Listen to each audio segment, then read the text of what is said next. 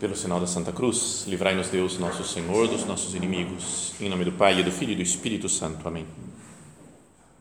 Meu Senhor e meu Deus, creio firmemente que estás aqui, que me vês, que me ouves. Adoro-te com profunda reverência. Peço-te perdão dos meus pecados e graça para fazer com fruto este tempo de oração. Minha Mãe Imaculada, são José, meu Pai e Senhor, meu anjo da guarda, intercedei por mim.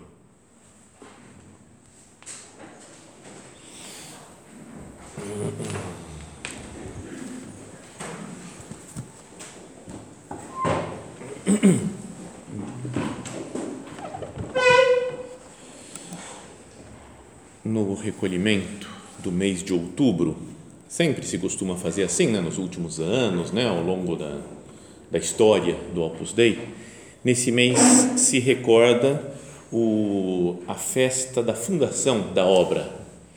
No dia 2 de outubro de 1928, Deus mostrou para São José Maria né, o que seria o Opus Dei, qual era o plano dele né, que tinha para o mundo.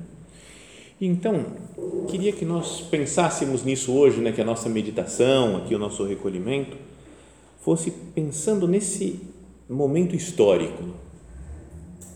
No dia em que ele estava lá fazendo um retiro, no São José Maria, padre recém-ordenado, e Deus mostrou todo o Opus Dei para ele.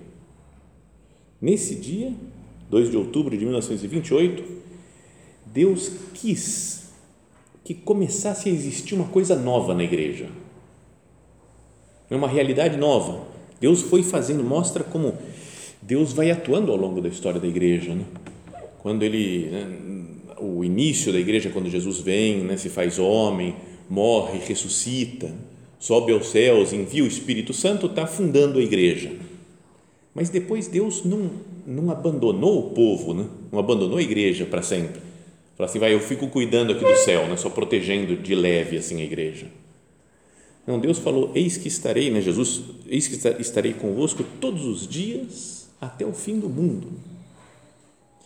E cada vez que aparece assim uma, uma manifestação mais clara de Deus na história da igreja, a gente vê como se tocasse né, com as mãos essa verdade da palavra de Cristo. Eu estarei convosco todos os dias, até o fim dos tempos.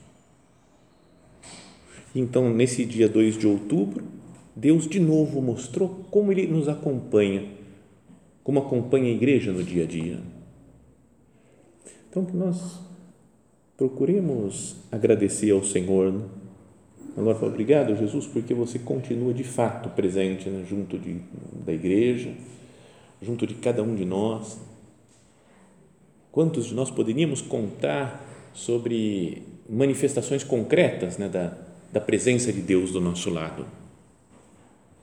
E nesse dia, quando Deus mostrou para São José Maria o que queria dele, ele falou que a ideia era que os cristãos normais, né, sem nenhuma espécie de consagração, de uma coisa especial, todos os cristãos, pelo simples fato de serem batizados, estavam chamados à plenitude da vida cristã, chamados a ser santos. Todo mundo, né? A gente pode ter uma ideia né, de que santidade é para alguns poucos, né, uns privilegiados, né? Que você fala, nossa, esse daí sim. Né? Mas sabe, um em um milhão, mais ou menos, ou mais de um milhão. Né? Você fala, nossa, um, ah, olha só, ele conseguiu, ela conseguiu, ela é super santa, essa daí. Não é? A gente fica às vezes admirando os santos que existem por aí e que de fato tem alguns que são muito marcantes, né? sei lá, um São Francisco, um Padre Pio, uma Santa Teresa ou Santa Teresinha, é? gente muito especial assim. Mas os santos não são só essas pessoas especiais e conhecidas. Santo está chamado a ser todo mundo. 100% das pessoas que foram batizadas são chamadas à santidade. Então, o Opus Dei o que faz é, é difundir né, entre todas as pessoas o chamado universal à santidade. Por isso, sabe que o, São José Maria, o nosso padre, ele dizia que o Opus Dei é uma realidade velha como o Evangelho. Não é? Porque já no Evangelho Jesus falou, né? Sede santos como vosso Pai Celestial é santo. Então é super antigo, faz dois mil anos já que os cristãos, os primeiros cristãos, sabem que tem que ser santos. E, ao mesmo tempo, ele fala, é velho como o Evangelho, mas como o Evangelho é uma mensagem nova. O Evangelho sempre se renova, né? sempre é algo novo para a nossa vida. Vocês não têm isso de, às vezes, ler o Evangelho? Ver uma passagem, uma parábola e falar, nossa, que luz daqui. Nunca tinha reparado isso, que maravilhoso. Parece que Deus me falou naquele dia, naquele momento. Perdão por contar coisas pessoais assim, mas aconteceu comigo esses dias agora, foi na, na segunda-feira, acho que é, né? Que era o Evangelho de Marta e Maria. E então eu estava agitado com um monte de coisa que tinha que fazer e não sei o quê. Vamos pegar o Evangelho de hoje para meditar. Vai parar um pouco. Vai. Marta, Marta, tu te preocupas e te inquietas com muitas coisas. Uma só coisa, porém, é necessária. Maria escolheu a melhor parte que não lhe será tirada. Super conhecida, de memória a gente sabe essa frase. Mas aquele dia eu li, eu falei, eu sou a Marta não eu sou Marta no sentido, mas, mas, mas sabe, de, tu te preocupas e te inquietas com muitas coisas, mas era tão gritante, era como Deus falando assim, cara, o que, que você está preocupado? O que, que você está inquieto com isso? Está ansioso por causa daquele. Para, para quê? Maria escolheu a melhor parte, que era ficar ouvindo Nosso Senhor.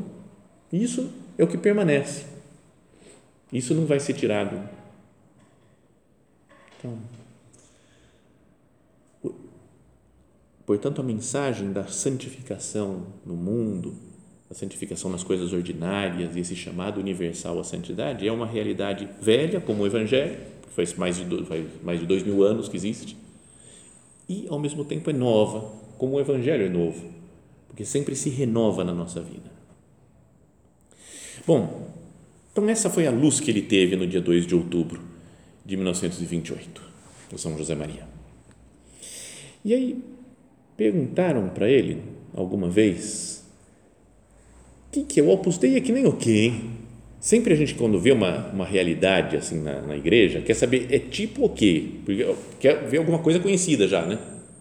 Se fala assim, ó, aqui tem a paróquia Sagrada Família. O que, que é a paróquia Sagrada Família? Fala, ah, é igual a paróquia Nossa Senhora de Lourdes, que tem a paróquia. Ah, já sei conheço a paróquia Nossa Senhora de Lourdes, então já sei mais ou menos como é que funciona a paróquia Sagrada Família, ainda que tenha suas diferenças, mas é paróquia. É que nem a outra, é isso que nem a outra. É? Aí fala, e essa, uma congregação religiosa? Surge São Francisco e funda os franciscanos. O que, que é os franciscanos? Sabe, uma ordem religiosa, assim, ó, sabe que nem os beneditinos, sabe? Então, tem umas coisas diferentes, mas os dois fazem votos, tem uma, né, são religiosos, então, é mais ou menos tem a mesma linha. Você fala, ah, entendi. Esse é mais específico, esse aspecto. Essa outra congregação é mais específico, esse outro aspecto, mas então no mesmo grupo, vai. Congregações, ordens religiosas. E aí perguntam para o São José Maria, e o Opus Dei é que nem o quê? Você fala, cara, como é que eu vou explicar, né? Porque não tem nenhuma outra coisa na igreja que fala, é igual isso daqui, né? Porque sabem que é uma prelazia pessoal. E sabe quantas prelazias pessoais tem na igreja? Uma, o Opus Dei. Então fica difícil, né? Você fala, é que nem tal coisa, mas não, não, dá para falar assim, porque é a, é a única, espero que tenha mais né, no futuro, que apareçam outras prelazias pessoais. Mas então, ao perguntar o que é o Opus Dei, ontem, por sinal, uma mulher na rua me viu lá, falei que era padre, não sei o quê, ela perguntou, mas de que, que paróquia? Eu falei, eu sou do Opus Dei, não sou de paróquia. Mas católico isso? É, católico. É porque o pessoal às vezes não tem muita ideia do que é o Opus Dei. Então também perguntaram para São José Maria, é como o que o Opus Dei? O que é o Opus Dei? Ele falou, se tiver que comparar com alguma coisa, eu comparo com os primeiros cristãos. Porque eram gente que que fazia as coisas normais da vida, que trabalhavam no dia a dia, né, que tinham suas profissões, suas famílias, e ao mesmo tempo se encontraram com Cristo e falaram: a gente tem que ser santo, a gente quer ser como Cristo, a gente quer pregar Cristo. Sabe, tinha meio que habitualmente um desejo de santidade neles. Até se chamavam entre eles de santos. foram mais santos, agora tem tantos santos que tem nessa, nesse lugar aqui. Como sabe, fala, quem vive com Cristo é santo.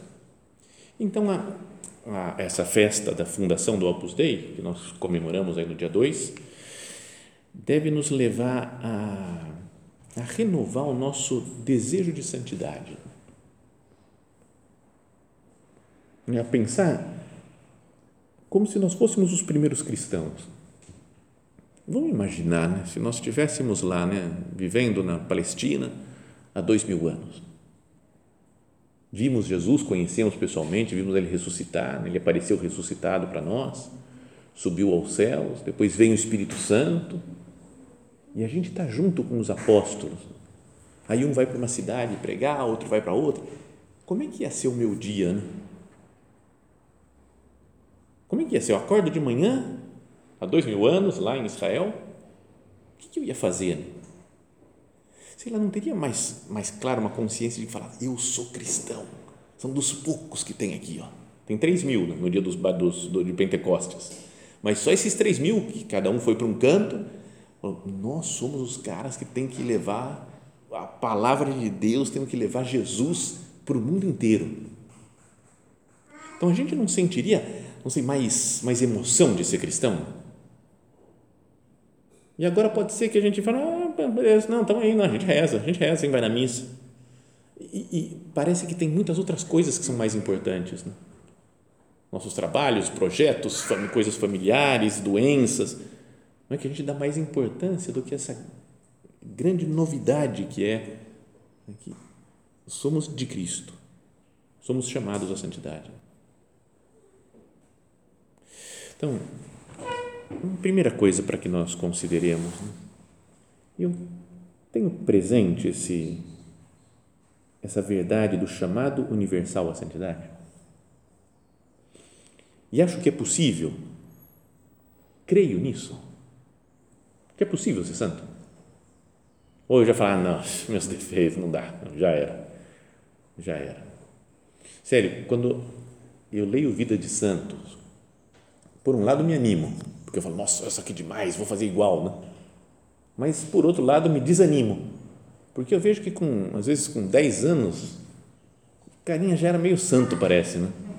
Com 20 ele já tinha feito um monte de coisa, né? com 30 já era, foi canonizado, já tipo uma São Luís Gonzaga, Santa Terezinha, nem chegaram aos 30 e foram, cara, eu já passei faz muito tempo dos 30 e não chego aos pés deles. Não é? Sabe disso? Você fala, meu Deus, eu não, já não tem mais jeito. De não fui santo até agora. Mas sempre tem jeito. Sempre Deus dá graça.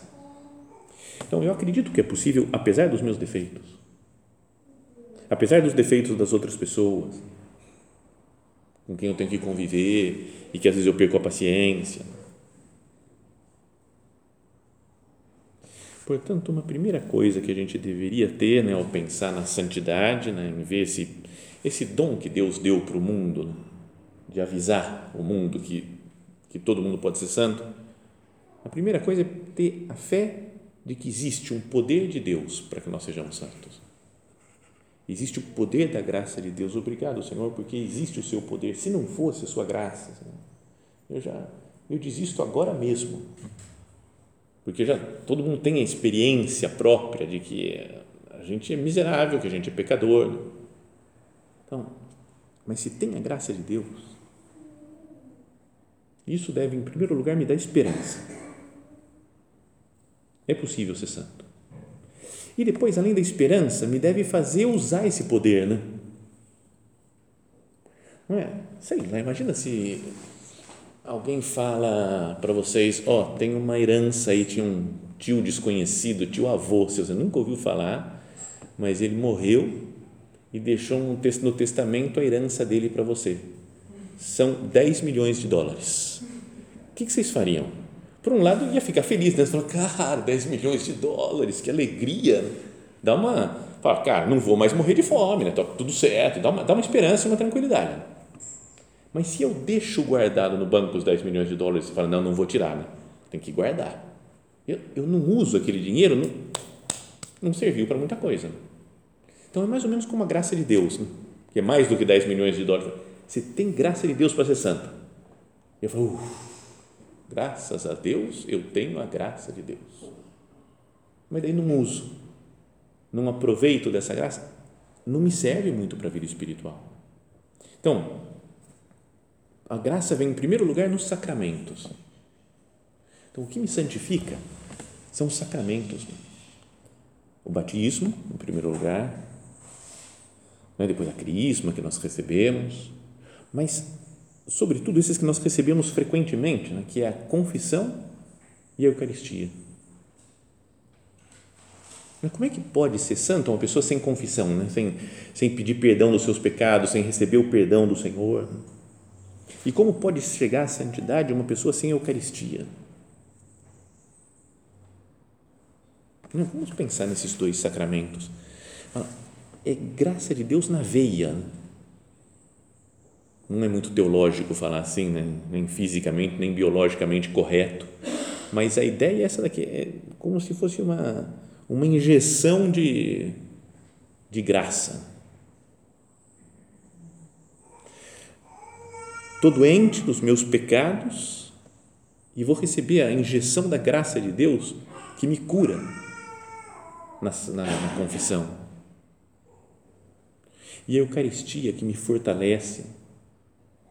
A missa, a Eucaristia nos transformam mesmo de verdade, né? que nós não, não vejamos nunca né, a Santa Missa como uma obrigação. Ai, tem que ir na missa. Mas será que eu, eu amo a missa? Será que eu amo a Eucaristia? Gosto muito de lembrar daquela história.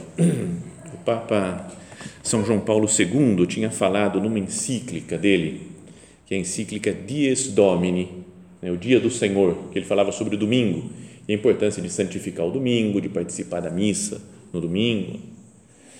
Então ele fala daqueles de uns mártires da Tunísia. Ele fala: ao ser a Eucaristia o verdadeiro centro do domingo, se compreende porque, desde os primeiros séculos, e nós estamos falando de ser santo como os primeiros cristãos, então, desde os primeiros cristãos, os primeiros séculos, os pastores, né, os bispos, não deixaram de recordar aos seus fiéis a necessidade de participar da Assembleia Litúrgica. Quando, durante a perseguição de Diocleciano, um dos imperadores, lá do ano 300, mais ou menos 303, comecinho do, do século IV, o imperador romano Diocleciano, quando foram então as suas assembleias foram proibidas dos cristãos, com grande severidade, foram muitos os cristãos valentes que desafiaram a ordem imperial e aceitaram a morte para não faltar a Eucaristia Dominical. Isso faz pensar muito, né? não é? Porque imagina Vai, nós estamos lá, Tunísia, Abitínia, chama quem quiser procurar história, leia aí, procura na internet, Mártires, Abitínia, é, Tunísia, Diocleciano, põe lá, aparece. Mas que eles tinham o decreto do imperador e falou, vão perseguir o cristianismo, então quem tiver nessas reuniões de domingo que vocês fazem aí, que vocês chamam de missa, vai ser morto. E mandaram soldados para pegar o pessoal lá, para ver quem estava celebrando missa. E o povo ia escondido nas casas e celebravam missa, porque falavam, não podemos ficar sem. Podiam pensar, mas está colocando em risco a vida das pessoas. E eles falam, tudo bem, vamos colocar em risco sim, a gente vai fugir, né? vai tentar não, não entrar, no, não, não cair nas mãos dos, dos algozes, dos soldados, mas iam para a missa. E esses daqui na Bitínia foram pegos, eram 49 pessoas Alguns dizem que era 48 pessoas e um padre, mas o padre entra no grupo de pessoas. É bom explicar isso daqui porque algumas pessoas falam não, ele ele, ele é homem, mulher, ah, ele é padre. Isso é triste. Você, certo? Tinha uma senhora que falou uma vez isso. Nossa, eu tenho quatro filhos, duas meninas, um menino e um seminarista. Você falou, como assim, cara? Então, mas era então 49 pessoas, um deles era padre, e eles estavam celebrando a missa, escondidos lá numa casa, e foram pegos. Né? Foram levados a um uma inquisitório perguntando se eles estavam realmente na missa, se eram cristãos. E eles falaram: Ué, óbvio que a gente está na missa. É domingo, nós somos cristãos, não tem como não estar. Sabe, era uma consciência da importância da Eucaristia tremenda. Então, se nós somos cristãos, se nós queremos seguir Cristo, né? se nós queremos ser santos, né? como foram aqueles primeiros cristãos, será que eu não tenho que me sacrificar também para participar da Eucaristia, para receber essa graça de Deus, o poder de Deus que vem até nós? Não é por muito menos, não tem nenhuma perseguição religiosa, um imperador Diocleciano que vai nos matar né, se a gente for à missa por muito menos, por muitas outras razões, a gente abandona a Eucaristia. A gente abandona a confissão sacramental ou os outros sacramentos.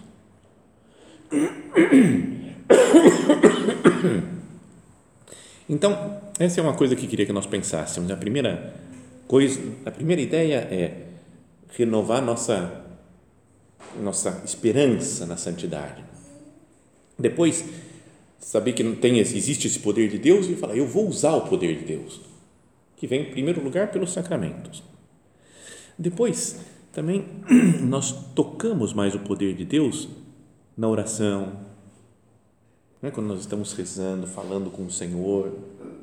Não é verdade que a gente fica mais, não sei, a gente sente que a graça de Deus está mais perto, né? quando a gente passa a ser pessoas de oração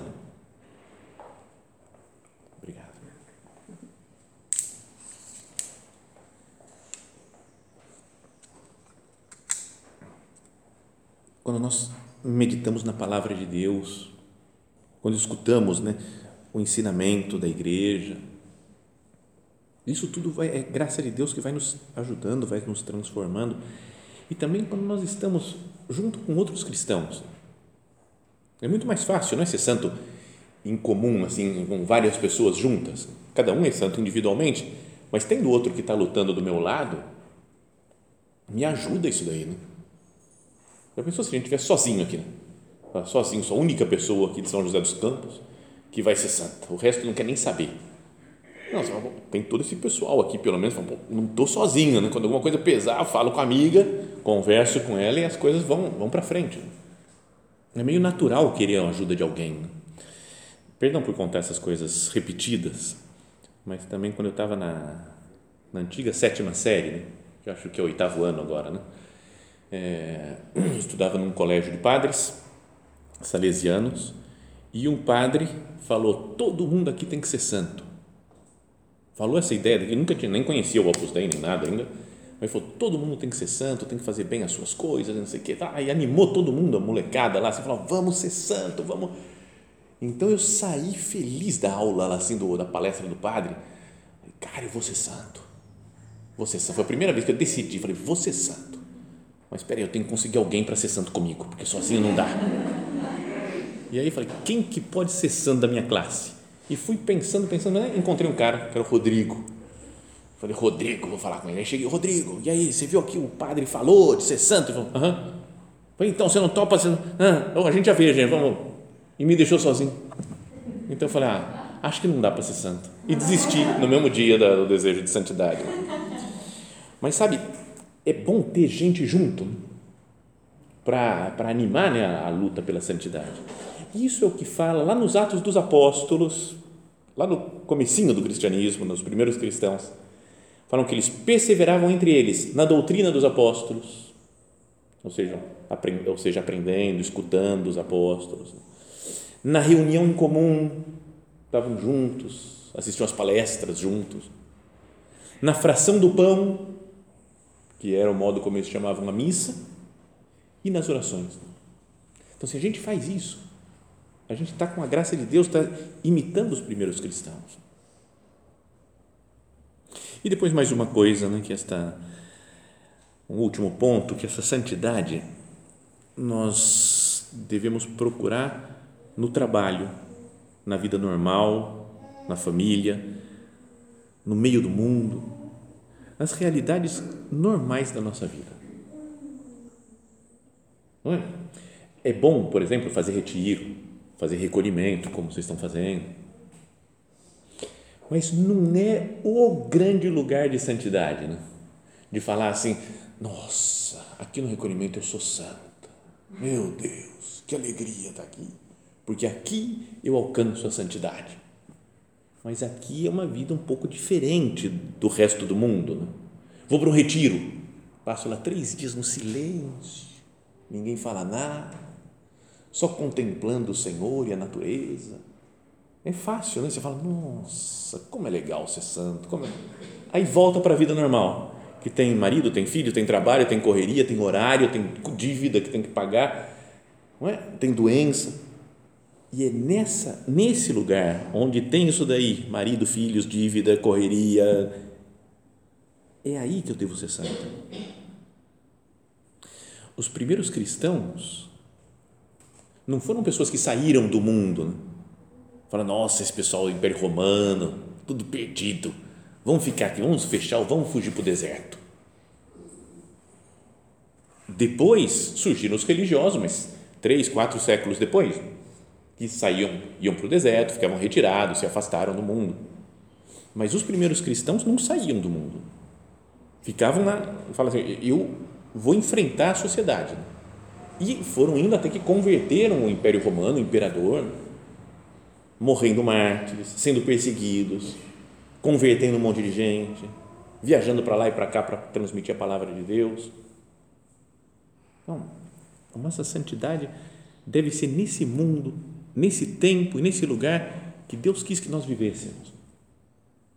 Não ficar esperando umas situações diferentes, falar, ah, Senhor, se eu vivesse num mosteiro da Idade Média, meu Deus, eu ia ser muito santo. Eu ia ser muito santo. Se a gente não é agora, não tem, talvez não fosse também no mosteiro da Idade Média, né? Sabe, ou se eu, se eu fosse, se eu nascesse daqui a dois mil anos, lá para frente, aí tá, muitas coisas iam ter passado, muitos rolos iam ter se resolvido, e aí eu ia ser santo. É nessa situação, nesse tempo, nesse lugar concreto que eu vivo. E o que, que é ser santo na vida cotidiana? É fazer bem o trabalho. Qualquer coisa que eu tenho que fazer hoje, por exemplo, vou fazer bem feito, vou fazer na presença de Deus. É saber conviver com todo tipo de gente. A santidade no mundo nos pede isso para aprender a conviver com todo tipo de gente, gente que pensa igual ou que pensa diferente a mim. Se eu fosse um monge, uma freira, de clausura, aí eu tenho que conviver um pouquinho com aquelas freiras lá, ou monges que estão do meu lado. Mas se eu falo, não, mas eu vou procurar uma ordem que eu fique numa cela sozinho. Aí beleza, eu não tenho que se preocupar muito em se dar bem com os outros. Tem que se dar bem consigo mesmo e com Deus só. Mas quem vive no mundo e procura santidade no meio do mundo tem que aprender a conviver com as pessoas tem que ser amável, tem que ser justo, tem que ser sacrificado é para ajudar os outros, tem que saber servir, tem que ser disponível, tem que ser alegre, tem que ser leal com as pessoas, tem que ser sereno, uma pessoa serena. Todas as virtudes da convivência, a pessoa santa deve ter deve procurar a verdade, né? não é que eu vou, não, vou ficar bem com todo mundo, tá certo matar os outros é verdade, tá certo, você acha assim, tá tudo certo, aborto, não, você é a favor, ah, tá bom, então eu sou a favor também, sabe essas coisas que a pessoa quer, quer ficar bem com todo mundo, tem que falar, falar a verdade, mas com caridade, né? fala São Paulo na carta aos Efésios, veritatem autem fatientes in caritate, fazer a verdade, pregar a verdade na caridade, e assim nós vamos nos identificando com Cristo. Então, ou seja, o que a gente, o que as pessoas dizem ou o que a gente mesmo imagina sobre uma pessoa santa. O que seria uma pessoa santa? Sei lá, uma mãe de família santa. Como é que vocês imaginam? E aí, é assim que eu vou ser. Ou imaginar, falar, eu já sou santo. Se eu fosse santo agora, como é que eu me comportaria diante dessa situação ou diante daquela outra? Então, essa é uma primeira coisa que queria que nós pensássemos nessa meditação. O chamado universal à santidade, Deus nos dá graça Portanto, vamos usar essa graça e depois que essa santidade se dá no meio do mundo, na vida cotidiana. Vamos pedir a Nossa Senhora que ela nos, nos ajude. Né? Às vezes não é, não é simples. Né? Falar na teoria, tranquilo, né? falar de santidade no mundo. Mas depois na prática, às vezes é mais complicado né? viver. Então a gente pede ajuda para ela. Minha mãe Santa Maria, me ajuda, a minha, cada pessoa que está aqui, a que nós nos santifiquemos na vida cotidiana. Vamos pensar nisso agora nesse tempo de intervalo. Daqui meia hora, né, às dez e meia, tem a segunda meditação.